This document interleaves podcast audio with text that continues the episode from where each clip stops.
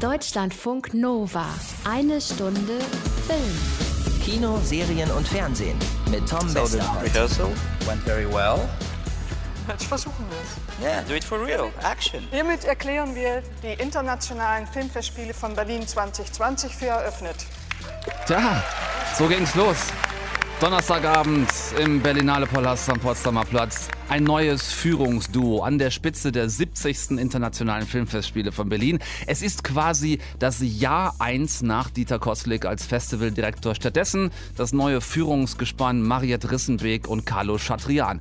Damit ein herzliches Willkommen ähm, im diesjährigen Berlinale Spezial von Eine Stunde Film. Das kennt ihr, das machen wir jedes Jahr so von der Mitte des Festivals aus. Ist ja Bergfest heute. Und wenn ich sage wir, dann meine ich natürlich nicht nur mich selbst, sondern auch den abgespaltenen Teil meiner Persönlichkeit, der als Horcrux in Anna Wollner steckt. Guten Abend, liebe Anna. Guten Abend, lieber Tom. So schön hast du mich lange nicht So, eingeführt. ich habe gedacht, zur Feier des Tages, ne, hier Festival, denke ich mir was Besonderes aus. Ähm, wir zwei lustigen drei heute Abend allerdings unter erschwerten Bedingungen. Ich kann dich nicht sehen, Anna. Woran liegt es? Es könnte daran liegen, dass du zu viele Filme geguckt hast in der Okay. letzten Zeit und deine Augen viereckig sind. Ich glaube aber, es könnte auch einfach daran liegen, dass ich heute, also ich möchte nicht sagen faul bin, aber ich habe es einfach ähm, vom Potsdamer Platz nicht weggeschafft. Das Ja. ist ja der Ort, an dem ich seit Donnerstag wohne und lebe. Mhm. Also ich schlafe immer in so einer kleinen Ecke vom roten Teppich. Ja. Und weil ich gleich schon wieder ins Kino muss, sitze ich hier gerade im Marriott Hotel. Ähm, da gibt es Radiostudios. Die feine Dame. Und in einem leergeräumten Zimmer und hoffe, dass die Putzkolonne gleich nicht reinkommt. ja, ich finde das. Äh, ja? Habe aber, äh, also ich sende quasi unterm roten Teppich, weil hier ist alles mit rotem Filz ausgelegt. Und Ah, finde ich den entsprechend, dem Anlass entsprechend. Ja, ja, das ist jetzt werden sich viele Menschen äh, fragen, die jeden Abend zum Potsdamer Platz laufen und da die Stars abfotografieren wollen aus der achten Reihe, werden sich fragen, Mensch, wenn die Anna Wollner da auf dem roten Teppich zusammengerollt irgendwo liegt, warum sehe ich die nie? Weil du natürlich deinen roten Pyjama trägst dazu. Das stimmt. Na? Tatsächlich habe ich einen roten Pullover an. Also So. es ist auch Tarnfarbe, ne? Den roten Tarnpyjama. Gut, wir kriegen das trotzdem hin mit unserer Leitung hier vom Deutschlandfunk Nova Studio zum Potsdamer Platz, zum roten Teppich, zu Anna Wollner. Fühlt euch bitte herzlich eingeladen zu den ersten fünf Tagen Berlinale 2020. Es ist quasi ein Zwischenfazit heute. Oder ja, vielleicht mit den Worten von Samuel Finzi aus der Eröffnungsgala. And now for something completely different. Das Kino. Deutschlandfunk Nova. Eine Stunde Film, Berlinale Spezial heute Abend. Es ist Bergfest bei den 70. Internationalen Filmfestspielen. Ich habe eben schon gesagt äh, in der Eröffnung der Sendung, dass es ein neues Führungsduo gibt. Also Festivaldirektor Dieter Koslik, von dem wir 19 Jahre lang gesprochen haben, ist nicht mehr, hat seinen Staffelstab weitergegeben an äh, Carlo Chatrian und Mariette Rissenbeek. Die machen das jetzt zusammen. Das war aber nicht das einzig Neue bei der Eröffnung. Es gab auch einen neuen Eröffnungsgala-Moderator. Also Anke Engelke wurde auch aus diesem Duo Dieter und Anke rausgenommen. Stattdessen jetzt Samuel Finzi als neuer Moderator. Und der hat es äh, nicht wirklich leicht gehabt bei der Gala. Das konnte man merken, denn ihr wisst, Berlinale Eröffnung war am Donnerstag und einen Tag vorher, am Mittwoch, war ja dieses äh, schreckliche, offenbar rechtsextremistisch ähm, ja, verantwortete Attentat, der Anschlag in Hanau. Und das hat man versucht, in diese Eröffnung mit reinzunehmen, wollte aber auch feierlich sein, aber auch nicht zu feierlich. Also ein ganz schwerer Spagat äh, für und von Samuel Finzi. Und das hat man ihm auch angemerkt in dieser Eröffnungsgala. Wir werden das nie als Normalität hinnehmen. Und ich äh, versichere Ihnen, dass wir alle, Sie alle hier bei der Berlinale willkommen sind. Hier in Berlin. Denn diese Stadt, diese Stadt bleibt offen. Hat er sich wirklich nachvollziehbar und nachfühlbar schwer getan und dann hat man immer mal versucht, eine Zeit lang ein bisschen zu switchen, also Berlinale Eröffnung, dann gab es aber doch nochmal wieder eine Schweigeminute, dann gab es wieder viele Redner. Michael Müller, der regierende Bürgermeister von Berlin, musste natürlich was zum Thema sagen oder auch unsere Kulturstaatsministerin, äh, die hat natürlich, Monika Grütters, auch was dazu gesagt und dann irgendwann hat Samuel Finzi den Schalter umgelegt. And now for something completely different. Das Kino. Ja, und dann hat man versucht, eine halbwegs feierliche Eröffnung hinzukriegen. Ich habe auf der Aftershow-Party mit Samuel Finzi nochmal drüber gesprochen, wie das für ihn war. Logischerweise hat er gesagt, alles andere als einfach. Natürlich, weil, weil ich so mitgenommen von- der Tat, dass, dass also ich will mich ich verpflichtet darauf zu reagieren, natürlich. Und äh, hoffe, dass sich das auf eine Weise gezeigt. Auf der anderen Seite ist es, äh, die Eröffnung muss stattfinden. Die Berlinale ist politisches Festival und heute haben wir den, den größten Beweis dafür. Na, das war also das eine, aber noch nicht das ganze Problem, denn parallel zu dem Attentat von Hanau am Vortag waren einige Tage vorher noch ähm, ja, Dinge ans Tageslicht gekommen, dass der erste Festivaldirektor der Berlinale, Alfred Bauer, wohl offenbar ein hochrangiger NS-Funktionär war in der Zeit des Nationalsozialismus. Da ist eine Kommission gegründet worden, die das jetzt untersuchen soll. Der renommierte Alfred Bauer-Preis ist bis auf weiteres ausgesetzt worden, bis man das geklärt hat.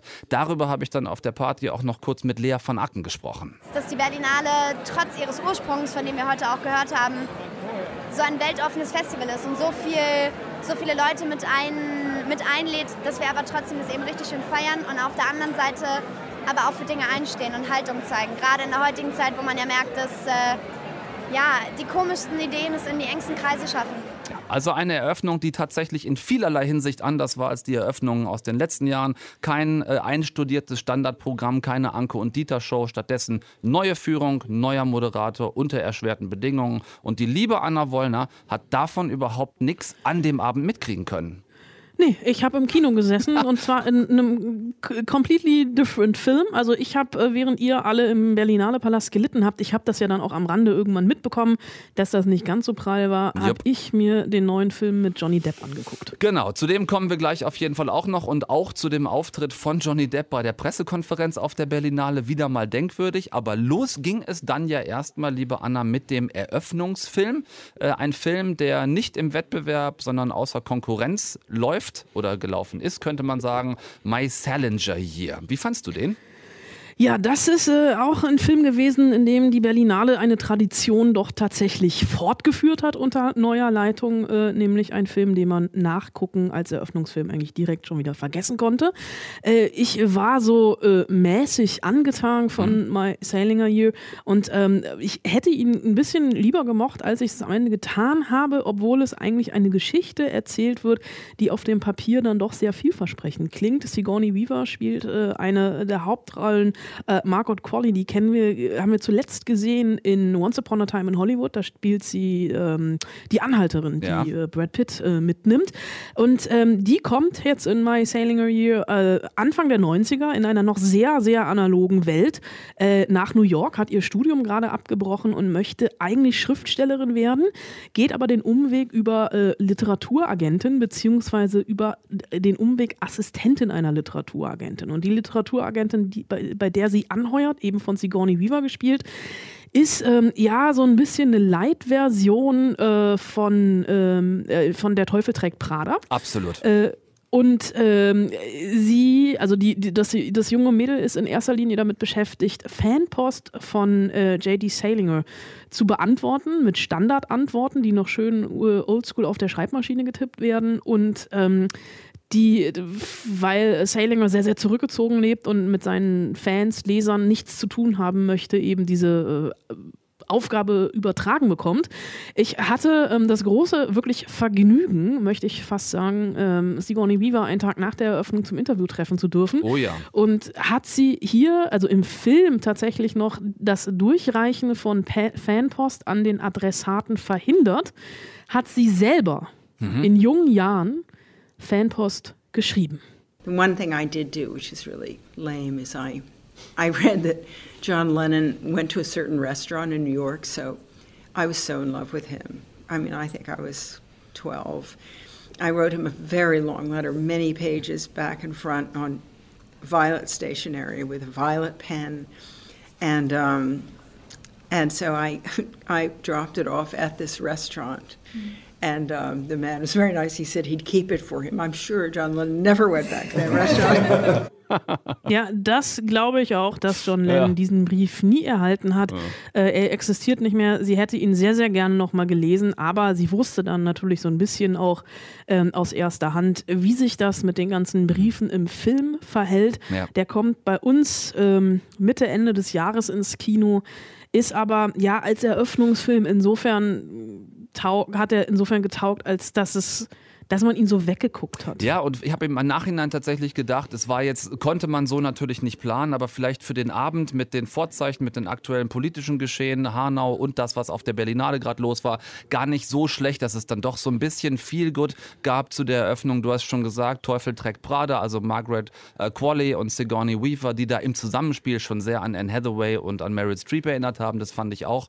Und das ist so ein bisschen Coming of Age gewesen, so ein bisschen Clash der Generationen. Ich fand ihn tatsächlich, er hat als Eröffnungsfilm nicht wehgetan.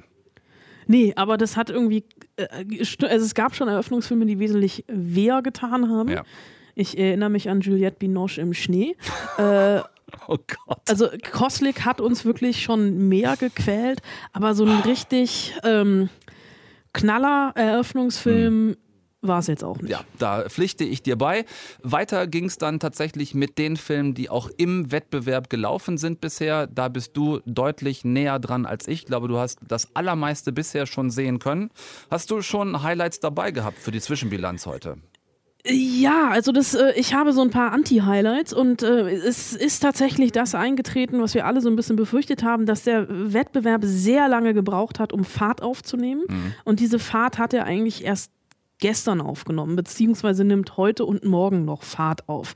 Äh, eins meiner Highlights bisher, und das spricht ähm, ich weiß nicht, ob es nicht für mich spricht oder nicht für den Wettbewerb, äh, der Film von Kelly Reichardt, First Cow.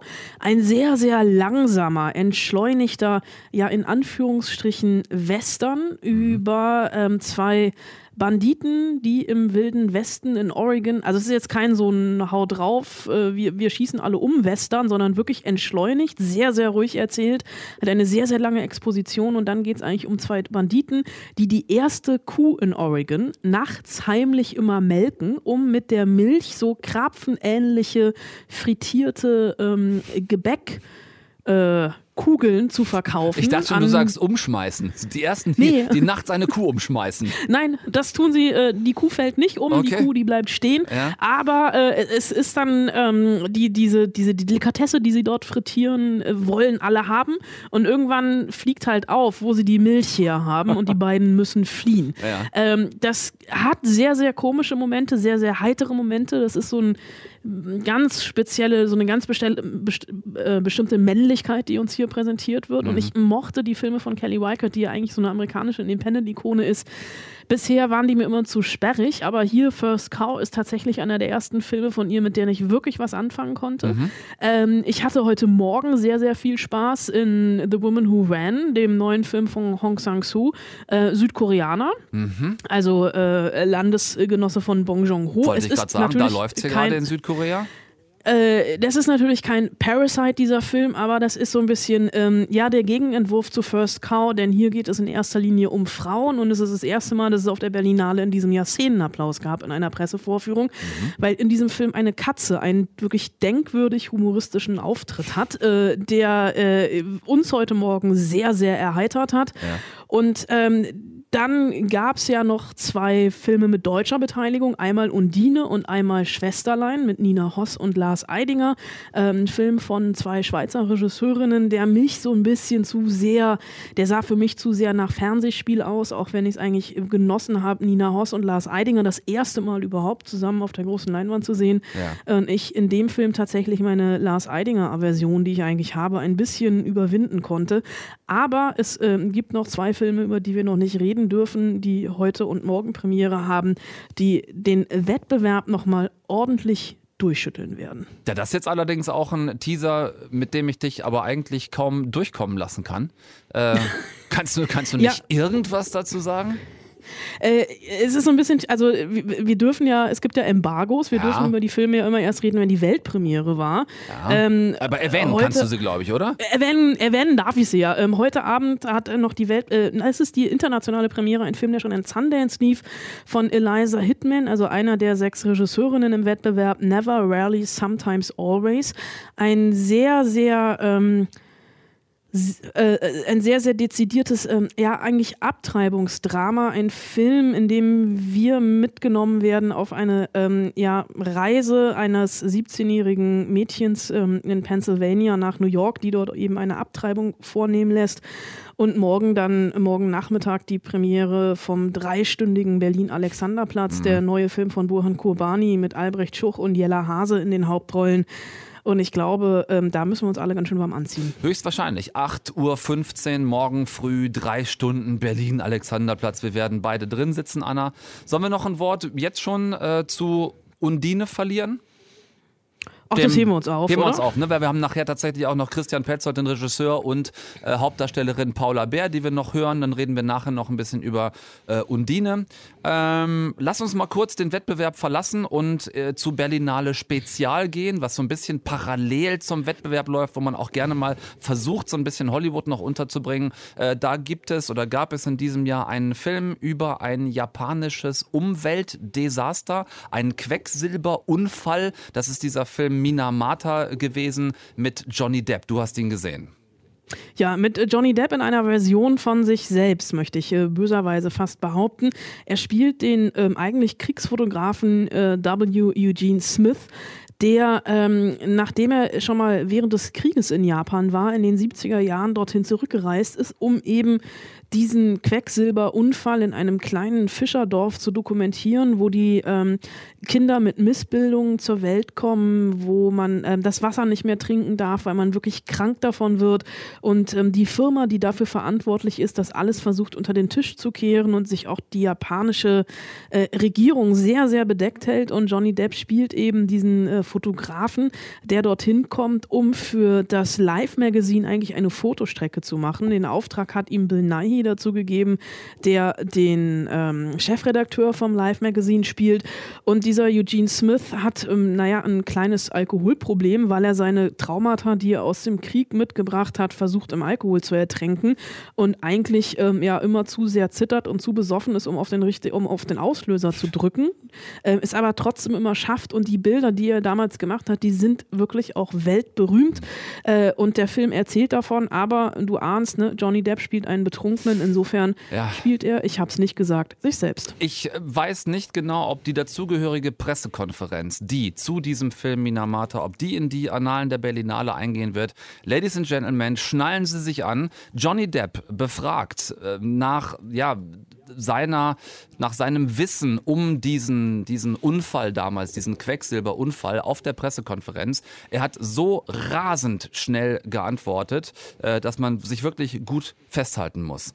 Hier kommt Johnny Depp.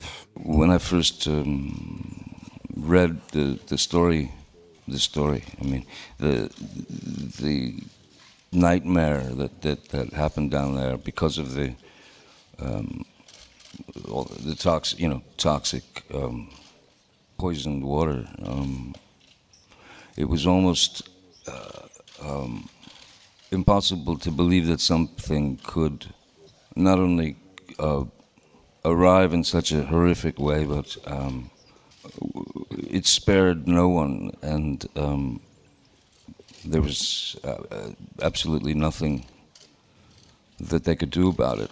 Ich frag dich mal kurz, Anna, ob, weiß nicht, falls du dich jetzt nicht schon zusammengerollt auf dem Teppich hast und eingeschlafen bist. Was ist da los mit Johnny Depp? Wir wissen es nicht genau, oder? Äh, wir wissen es nicht genau, aber es ist ja äh, ein Verhalten, eine Art, die er schon seit längerem an den Tag legt. Ich erinnere Ja. mich äh, ungern zurück an die Pressekonferenz bzw. seinen Auftritt auf dem roten Teppich zu Mordecai, als er das letzte Mal in Deutschland war. Ähm, es ist ähm, äh, es ist traurig, was Ja. aus diesem Mann geworden ist. Ja, das ist leider so.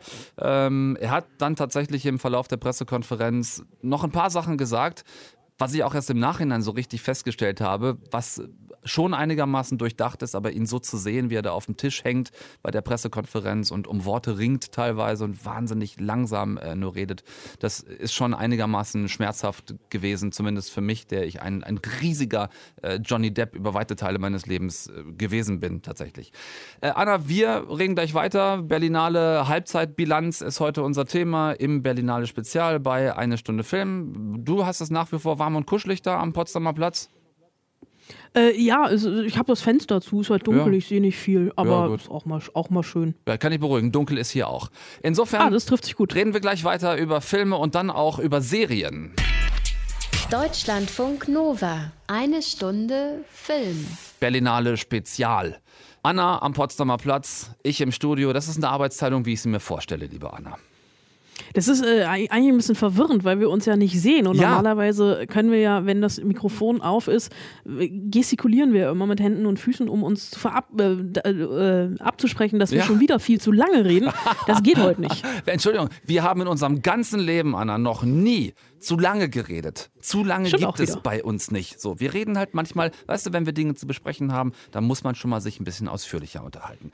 Wie man es auch macht auf den Berlinale Partys, die gehören dazu. Das klingt dann immer so, als würden wir uns alle Abend für Abend hemmungslos betrinken. Das ist doch auch so, oder? Das Also ich war noch auf keinem Empfang in diesem Jahr. Das ist natürlich Aber- nicht der Fall. So, wir Ah, okay. gehen da nur hin mit gezücktem Stift und Block, um uns mit den Stars zu unterhalten, ihre Antworten niederzuschreiben oder möglicherweise ihnen auch mal ein Aufnahmegerät ins Gesicht zu drücken. So, das haben wir auch dieses Jahr wieder gemacht an diesen ähm, ersten Tagen.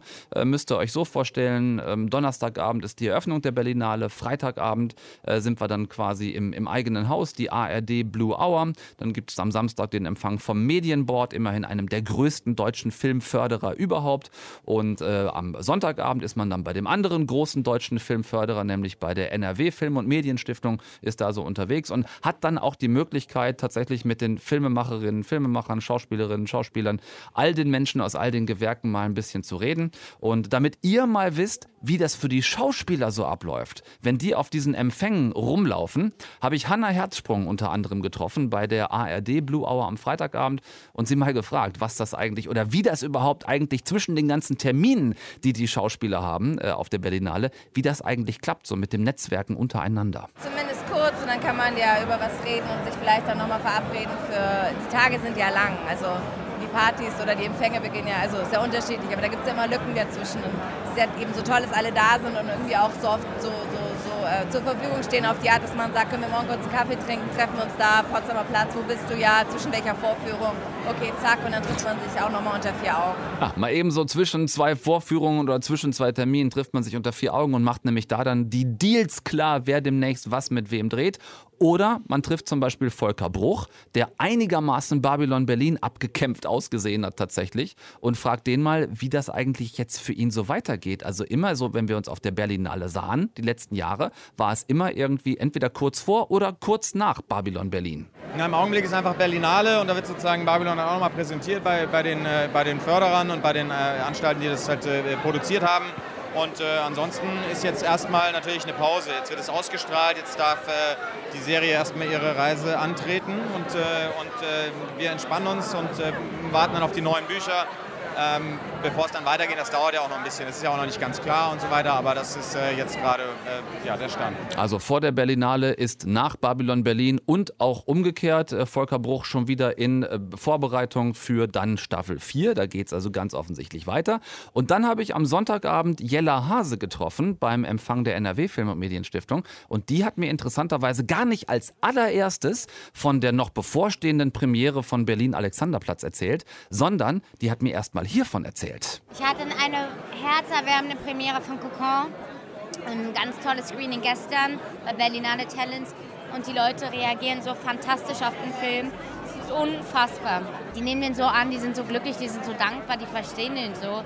Und das mitzuerleben, wie so ein Film seinen eigenen Weg geht, das ist ganz großes Geschenk. So, Anna, ich war äh, erstaunt, nicht, dass ähm, Jella Hase in einem Film bei Berlinale Talents mitspielt, sondern dass sie sich da so wahnsinnig engagiert für, diesen Nach für diese Nachwuchssektion der Berlinale. Du hast äh, Concon schon sehen können, ne?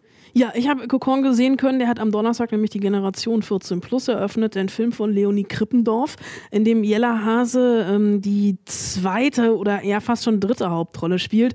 Die eigentliche Hauptrolle spielt nämlich Lena Urzendowski, das ist die kleine Schwester von Sebastian Urzendowski. Und Lena Klenke ähm, spielt ihre große Schwester. Ähm, der Film ist angesiedelt äh, in, in, an einem Sommer ähm, um den Cottbusser, ums Cottbusser Tor in Berlin, also sieht dieses ranzige Kreuzberg.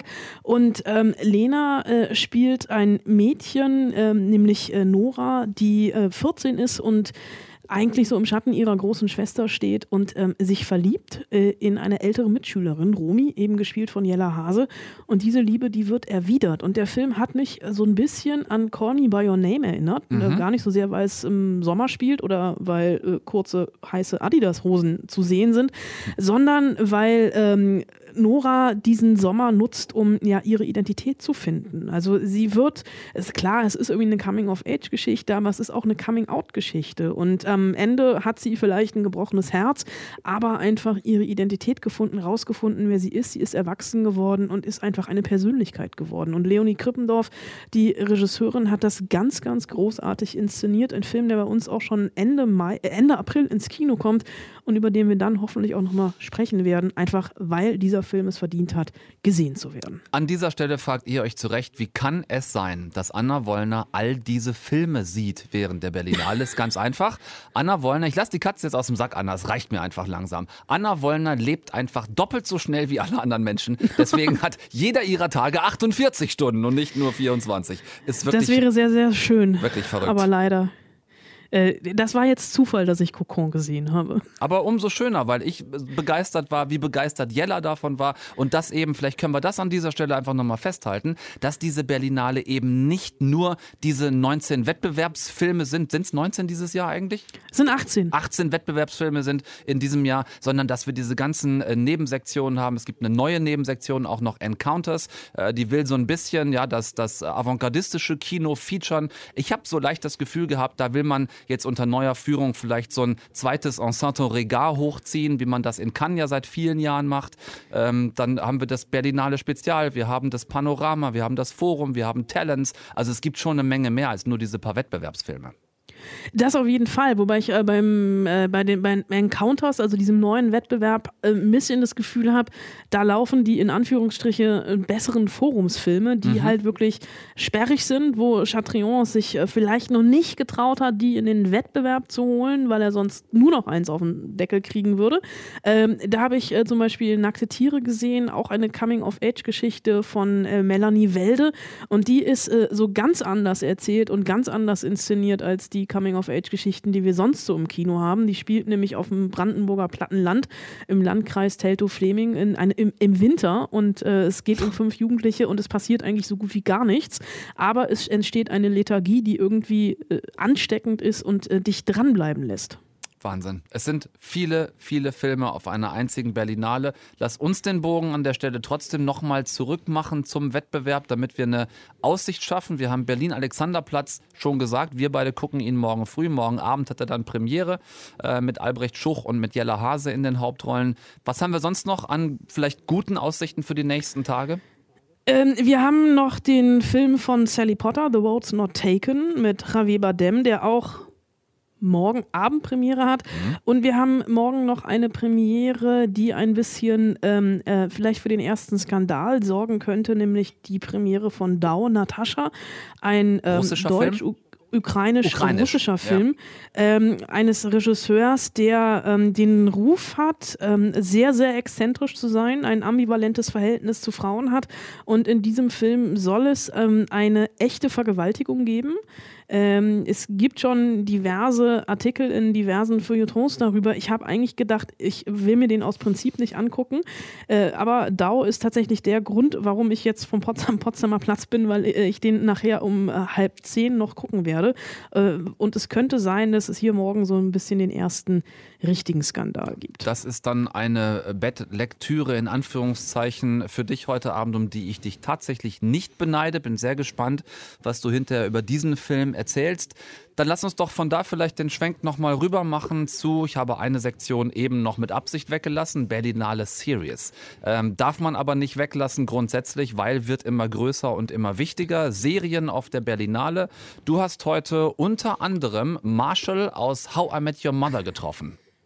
Ja, äh, gestern sogar schon. Gestern der ist schon, nämlich, äh, äh, oder? Aber die, die Tage verschwimmen. Ja, nee, doch, gestern. Gestern, gut. ähm, der ist äh, vertreten mit äh, der Serie Dispatches from Elsewhere. Ein, ähm, eine sehr, sehr ähm, ja, in Anführungsstrichen krude Mystery-Serie, die so ein bisschen David Lynch-hafte Züge hat. Ich habe eineinhalb Folgen gesehen und so gut wie nichts verstanden.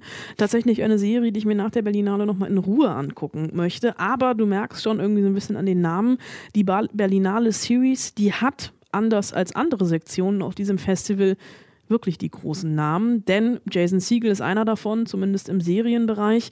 Wir haben die neue Serie von und mit Kate Blanchett, Stateless, äh, mhm. für die sie ähm, auch extra nach Berlin gekommen ist, sich selber extra eingesetzt hat dafür, dass die Serie hier gezeigt wird, auch mit Erfolg ist gestern äh, vermeldet worden, dass Stateless äh, an Netflix verkauft wurde. Ist eigentlich eine ABC-Produktion, eine australische, die jetzt dann im Mai wahrscheinlich auch bei uns auf Netflix zu sehen ist. Eine, äh, ja, ich würde sagen, Episodenserie mit vier Handlungssträngen, die im Großen und Ganzen den Begriff von Heimat neu definiert oder überhaupt definiert und das Ganze mit, einem, mit einer Häftlingsanstalt in der australischen Wüste als Dreh- und Angelpunkt dieser Serie erzählt.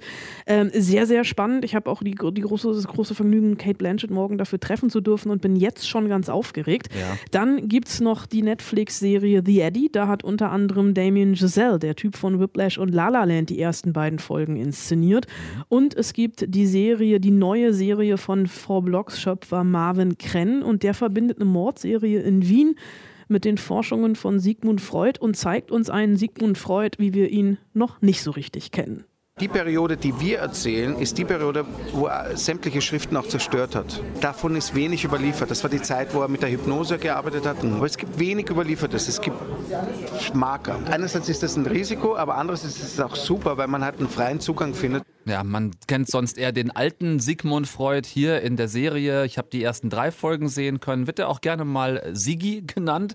Äh, es ist der, der junge Sigmund Freud. Und da sehen wir ähm, Ella Rumpf unter anderem wieder, den, den, den Tiger aus Tiger Girl oder die Tiger aus, äh, aus Tiger Girl, die eine Patientin von ihm spielt und aber auch gleichzeitig so eine Art Medium ist. Genau, also sie, sie spielt dieses Medium und ich versuche jetzt gerade noch den Bogen zu schlagen, weil ich natürlich auch noch die anderen Serien aus dieser Reihe äh, äh, an den Mann bringen möchte, weil ich äh, tatsächlich finde, dass es im Serienprogramm das diverseste Programm der ganzen Berlinale gibt und man kann da so ein bisschen, das liegt bei Freud auch nahe, ne, mit dem Aufkommen von weiblicher Hysterie etc. Es geht in den Serien sehr, sehr viel um Sex und es geht vor allem auch ähm, um die Entdeckung von weiblicher Lust. Also da gibt es dann noch die dänische Webserie ähm, die einfach nur Sex heißt. Das sind insgesamt 75 Minuten oder auch die britische BBC-Serie Trigonometry. Also wir haben hier wirklich, was die Bandbreite sowohl künstlerisch, erzählerisch als auch von den Themen äh, die Spektren angeht, ist die Berlinale Series ungefähr das weiteste, was du dir vorstellen kannst. Und wir sehen alles, was es auf dem Serienmarkt gerade gibt. Und es gibt auch, wenn wir ehrlich sind, nichts Geileres, als im Zoopalast 1 zu sitzen und auf der großen Leinwand einfach nur zu bingen. Absolut richtig. Wo du eben gerade das Stichwort Hysterie kurz erwähnt hast, greife ich es auf, denn die hatten wir heute auch am Potsdamer Platz im Hyatt. Pressekonferenz zu noch einer Serie, einem Vierteiler, der hier in Deutschland ab Anfang März auf Sky zu sehen sein sein wird. Hillary und sie war tatsächlich selbst da. Hillary Clinton heute Abend in Berlin. Ein Doku-Vierteiler, der über sie gedreht worden ist, wo es ganz explizit um den äh, Wahlkampf gegangen ist äh, oder um den Wahlkampf geht in der Serie, wo sie angetreten ist gegen Donald Trump. Ähm, auch das natürlich ein großes Serienthema heute. Also ähm, bin ich ganz bei dir in, in Berlinale Series. Wird zumindest in diesem Jahr größer aufgefahren äh, als im eigentlichen Wettbewerb. Ja, das stimmt. Wir werfen gleich nochmal einen expliziten Blick auf einen der deutschen Beiträge, nämlich auf äh, Undine, hören dazu Christian Petzold noch und Paula Beer, Regisseur und Hauptdarstellerin. Und ich habe Jonas Dassler wieder getroffen. Ihr erinnert euch vielleicht, mit dem habe ich vor ein paar Wochen schon gesprochen, darüber, dass er in diesem Jahr ausgezeichnet wird als deutscher European Shooting Star der Berlinale. Da hat er nämlich gesagt, er weiß überhaupt noch gar nicht, wie er das finden soll. Jetzt habe ich ihn wieder getroffen, habe ihn gefragt, wie er das findet. Und das wird er äh, uns allen gleich erzählen hier in eine Stunde Film. Deutschlandfunk Nova. Eine Stunde Film. Anna ist am Potsdamer Platz, ich bin im Deutschlandfunk Nova Studio. Wir beide können uns nicht sehen und ich, Anna, für meinen Teil bedauere das sehr. Dass wir uns nicht sehen können oder dass du nicht am Potsdamer Platz bist? Sowohl als auch. Ich, also wenn, dann wäre ich lieber mit dir am Potsdamer Platz, als nur über so eine bescheuerte Leitung verbunden. Ich, also mir, mir fehlt was, wenn du mir nicht gegenüberstehst. Es tut mir leid, aber dann komm nächstes Jahr doch auch einfach zum Potsdamer Platz. Ja, dann mache Wir ich haben das hier so. Champagner. Ja gut, dann komme ich dahin, dann machen wir den nächsten Dienstag, im nächsten Jahr bei der 71. Berlinale sind wir am Dienstagabend beide am Potsdamer Platz und ich nicht hier in diesem Studio. Siehste, hätten wir das auch geklärt. Hätten wir es geklärt, sehr schön. Ähm, ich hatte euch eben noch Jonas Dassler versprochen, den habe ich wieder getroffen bei der NRW Film- und Medienstiftung. Sonntagabend war das auch. Da werden ähm, ja, legendärerweise die European Shooting Stars immer der Öffentlichkeit vorgeführt. Die kommen dann alle auf die Bühne, äh, jeder in Vertretung seines Landes, wo er herkommt. Und mit Jonas Dassler, der dieses Jahr der deutsche European Shooting Star ist, hatte ich vor ein paar Wochen schon hier in eine Stunde Film gesprochen und er sagte, ah, ich weiß gar nicht, wie ich das finde, wenn ich gar keinen Film präsentiere, sondern irgendwie mich selber präsentieren muss. Und genau da haben wir am Sonntagabend nochmal angeknüpft. Also ich muss ehrlich sagen, ich war, also als es dann jetzt vor drei Tagen anfing und bevor ich dann alle getroffen habe, war ich so aufgeregt, weil ich nicht so richtig definieren konnte, was da irgendwie auf mich zukommt. Also es hat einfach so eine komische Situation und ich konnte es irgendwie nicht einordnen. Ich war sehr aufgeregt. Aber ich glaube, ab dem Moment, wo ich dann auf einmal die ganzen anderen Kollegen und Kolleginnen getroffen habe, hat sich wie aufgelöst und die sind, die sind echt toll. Also die sind so, die sind so wahnsinnig toll und allein die schon kennenzulernen, es, es ist ein richtiges Geschenk. Also und deren Filme zu gucken. Wir haben so tatsächlich Links bekommen, dass wir uns deren Filme angucken können. Und was die machen und wie die spielen und mit denen in Austausch zu kommen, ist einfach ähm, ist ein sehr großes Geschenk. Und das ist, ähm, also was, was will ich mehr? Also, weißt du, was ich meine? Also, Ja, dass, ich, dass, ich, dass ich mit Menschen zusammenkomme, die denselben Beruf machen, die aber in anderen Ländern arbeiten und uns darüber unterhalten, wie sind die Arbeitsbedingungen bei euch? Was, wie, wie arbeitest du? Wie, und, und auf der einen Seite ist es auch wieder erschreckend, weil es nennt sich European Shooting Stars und wir kommen alle aus europäischen Ländern. Und auf einmal redest du über dein Land und redest du über, über das, wie die Filme gemacht werden. Und auf einmal merkst du, ja, in jedem Land fast sitzt immer eine rechte Partei im Parlament.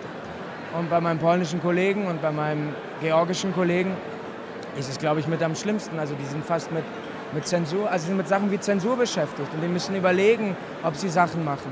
Und dass wir alle, also es ist wie, als ob wir jetzt, als ob ich in Deutschland, wenn ich mit meinem polnischen Kollegen rede, in eine fast schon, also so dunkle Zukunft gucke, wie es vielleicht auch hier sein könnte. Ein ganz wirklich beeindruckter äh, Jonas Dassler hatte ich das Gefühl, dass ich mit ihm gesprochen habe. Äh, dieses, dieses, ja, dieser Blick über den Tellerrand mal, ne? dass die, ich finde das toll, wenn die sich dann miteinander vernetzen und sich gegenseitig mal auf den Stand bringen und man erfährt, ähm, ja, auch, auch, äh, auch künstlerische Zensur, äh, Thema Rechtspopulismus in Europa ist nicht so weit von uns entfernt. Fand ich krass. Ja, ich habe äh, die tatsächlich am Montagabend alle live erleben dürfen bei der äh, richtigen Verleihung. Die werden ja ausgezeichnet Montagabend immer, kriegen alle so eine gläserne Trophäe vor der Wettbewerbspremiere. Das war in dem Fall Schwesterlein. Das war so eine Zeremonie, die irgendwie 45 Minuten ging. Alexander Fehling, der selber mal vor neun Jahren Shootingstar war für Deutschland, hat das Ganze so ein bisschen als Pate begleitet. Und ähm, die waren alle total aufgeregt und die waren wie so ein Sack Flöhe. Also die haben sich miteinander gefreut, immer wenn einer ausgerufen wurde und dann rauskam. Und es war so ein bisschen wie Klassenfahrt, wie Ferienlager, nur mit Filmbezug. Mhm, wir hatten schon einige European Shooting Stars, auch das darf man nicht vergessen, aus denen wirklich richtig große Schauspieler geworden sind. Ähm, also es ist schon keine wirklich keine unwichtige, keine Blödmann-Auszeichnung der Berlinale, wo man so denkt, ja, pff, äh, kann man irgendwie auch darauf verzichten, sondern es ist schon, schon gut, dass es das gibt.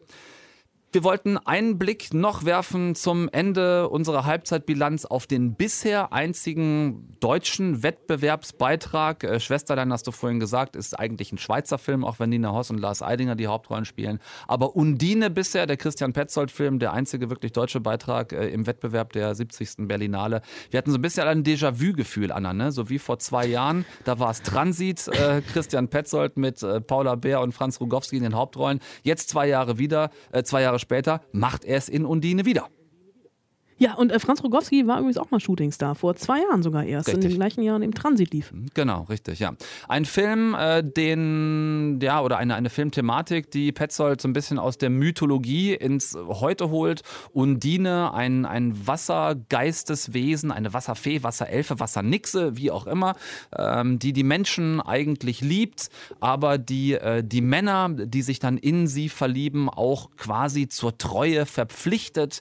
Äh, untreue Liebhaber werden von diesem Wasserwesen äh, getötet, äh, überleben das also nicht, diesen, diesen Vertrauensbruch, äh, diesen Ehebruch letzten Endes. Und ja, Petzold holt diese Geschichte quasi ins moderne Berlin und macht aus Undine, gespielt von Paula Beer, eine Kulturreferentin, die eine Historikerin, die Besuchergruppen, ähm, die Besuchergruppen quasi die, die, die Stadtgeometrie von Berlin erklärt. So.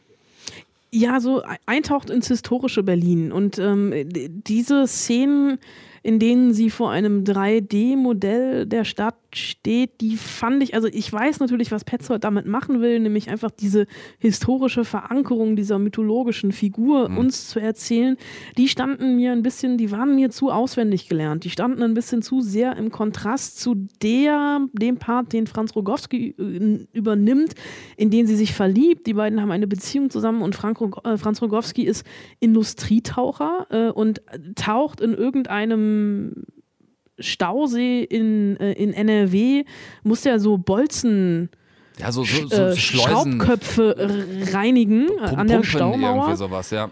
und ähm, ist oft unter Wasser und die Kennenlernszene von denen beiden, die fand ich zum Beispiel großartig, als sie sich in einem Café treffen sehen und hinter ihnen das Aquarium platzt. Also ich hatte so ein bisschen meinen Romeo und Julia Moment äh, auf der diesjährigen Berlinale ähm, und Franz Rogowski ist großartig. Paula Beer ist auch toll, aber ich finde absurderweise, dass Franz Rogowski tatsächlich diesen Film mir ein bisschen mehr trägt. Und es gibt so ähm, ganz tolle Unterwasseraufnahmen, in denen dann noch ein riesengroßer Wels eine Rolle spielt. Gunther. Und natürlich, äh, genau, Gunther und dieser Undine-Mythos ähm, von Petzold. Auch noch, ähm, ähm, es kommt noch Atlantis-Elemente dazu, etc. Ähm, das sind schon tolle Bilder, aber es hat mir irgendwie, der Film ist mir ähm, ein bisschen zu klein gedacht. Also es ist von Petzold tatsächlich einer der schwächeren für mich. Ja, es ist tatsächlich auch nur ein 90-Minuten-Film, also er ist relativ kurz, relativ schnell auch erzählt. Ich habe mit Christian Petzold drüber geredet. Ich fand das ganz witzig, dass diese Idee tatsächlich während der letzten Drehtage von Transit damals entstanden ist, weil er einfach so traurig war, dass das Drehen mit diesen beiden tollen Schauspielern, für ihn tollen Schauspielern, Franz Rogowski und Paula Beer, bald zu Ende sein würde. Und hat er mal versucht zu erklären, wie diese Folgearbeit entstanden ist. Und das ähm, beantwortet vielleicht auch ein bisschen, äh, Anna, deine, dein, dein, dein Vermissen von etwas mehr, etwas mehr Tiefe oder etwas mehr Weite. Christian Petzold hatte einfach zu Beginn nicht mehr als vier Sätze. Also war das Wasser immer schon etwas, äh, äh, was mich beschäftigt hat. Ja? Und ich hatte dann in der Zeit damals, als ich so viel darüber nachdachte, einen ganz kleinen Undi eine kleine Undine-Szene für einen Omnibusfilm geschrieben, ja, der da nicht zustande gekommen ist. Und diese, diese kleine Szene ist die Anfangsszene von diesem Undine-Film. Ja, das sind nur diese vier Dialogsätze. Also wenn du mich verlässt, dann muss ich dich töten. Ja, wenn ich in einer halben Stunde zurückkomme, wirst du mich wieder in die Arme nehmen äh, und sagen, dass du mich für immer liebst. Wenn du weggehen solltest, musst du sterben. Das war im Grunde genommen die ganze Szene. Da wollte ich damals eigentlich äh, dieser, diesen Wischiwaschi-Liebesgeschichten, ja? so wie, ähm, ja, dann du, mach mal Schluss und ich habe eine andere kennengelernt oder ich, äh, ich habe nur ein Leben, ich muss auch mal mit einer 17-Jährigen oder so, ja. Diese, ja, diese, diese Wischiwaschi, dieses Wischiwaschi-Tinder-Zeug, ja, wo man denkt, oh Mann, vielleicht wische ich da noch über die, das Display und da gibt es noch eine andere, ja. Diese, dieser, dieser, dieser Welt wollte ich mal was Rigoroses entgegensetzen. Ja, das hat er gemacht und hat tatsächlich Paula Beer und Franz Rogowski einfach nur, er hat ihnen erzählt, er hatte schon eine ganz große neue Geschichte für sie. Stattdessen waren es diese vier Sätze, die er zu dem Zeitpunkt hatte. Und erst als die beiden gesagt haben, ja, okay, also können wir uns vorstellen, weiter mit dir zu arbeiten, hat er angefangen, aus vier Sätzen einen Film zu machen. Deswegen ist er wahrscheinlich auch nach 90 Minuten einfach vorbei. Ja, passiert, ne? Ja, aber es ist, also es ist kein schlechter Film, aber ich bin tatsächlich sehr, sehr gespannt, was Burhan Kurbani uns da mit Berlin Alexanderplatz präsentiert morgen. Ich war vor zwei Jahren bei den Dreharbeiten in der Berliner Hasenheide und von dem, was er bisher so erzählt hat, glaube ich tatsächlich, das könnte der ganz, ganz große Wurf werden. Ja, ich hoffe das sehr. Ich bin genauso gespannt wie du. Morgen früh ab Viertel nach acht werden wir ein bisschen mehr wissen. Äh, und dann um ja, Viertel nach elf so ungefähr, ne? Drei Stunden nachdem es losging. Drei Stunden geht das, aber basiert ja auch auf äh, Alfred Dublins Jahrhundertroman Berlin Alexanderplatz und das ist ja auch ein ganz schön dicker Schinken. Genau. Jelle Hase ist auf jeden Fall sehr aufgeregt. Das hat sie auch noch am Wochenende auf einem der Empfänge erzählt. Äh, also zweimal dieses Jahr auf der Berlinale vertreten. Cocon, den du schon gesehen hast. Und dann morgen Abend die große Premiere vom Berlin Alexanderplatz.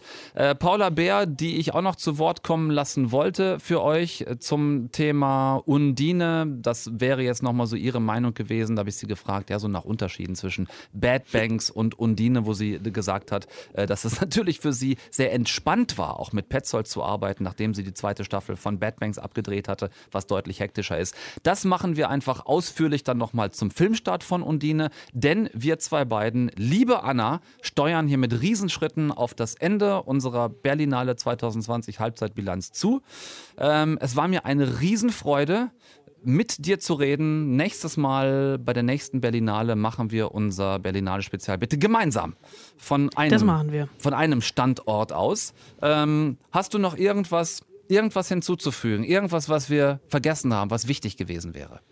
Nee, aber nächste Woche sehen wir uns einfach auch wieder. So, Studio. das machen das wir. Schöner. Nächste Woche sehen wir uns und was ansonsten von dieser Berlinale hängen bleibt, das hört ihr natürlich in eine Stunde Film über die kommenden Monate. Immer dann, wenn die Filme auch tatsächlich für euch in die Kinos kommen. Wir finden das einfach äh, ein bisschen sinnvoller, dann noch drüber zu reden, als jetzt in aller Ausführlichkeit über Filme zu reden, die vielleicht dann in einem halben Jahr oder noch später überhaupt erst rauskommen. Liebe Anna, mein großer Dank äh, gilt dir. Ich wünsche dir ähm, ja nicht viel Spaß gleich in dem Film. Dafür wird er, glaube ich, zu heftig. Äh, aber ich wünsche dir, dass es interessant wird. Das zumindest. Und hoffentlich schnell vorbei. Und Vielen Dank. hoffentlich schnell vorbei ist, genau. Und wir hören und sehen uns. Bis dann, mach's gut und tschüss. Deutschlandfunk Nova. Eine Stunde Film. Jeden Dienstag um 20 Uhr. Mehr auf deutschlandfunknova.de.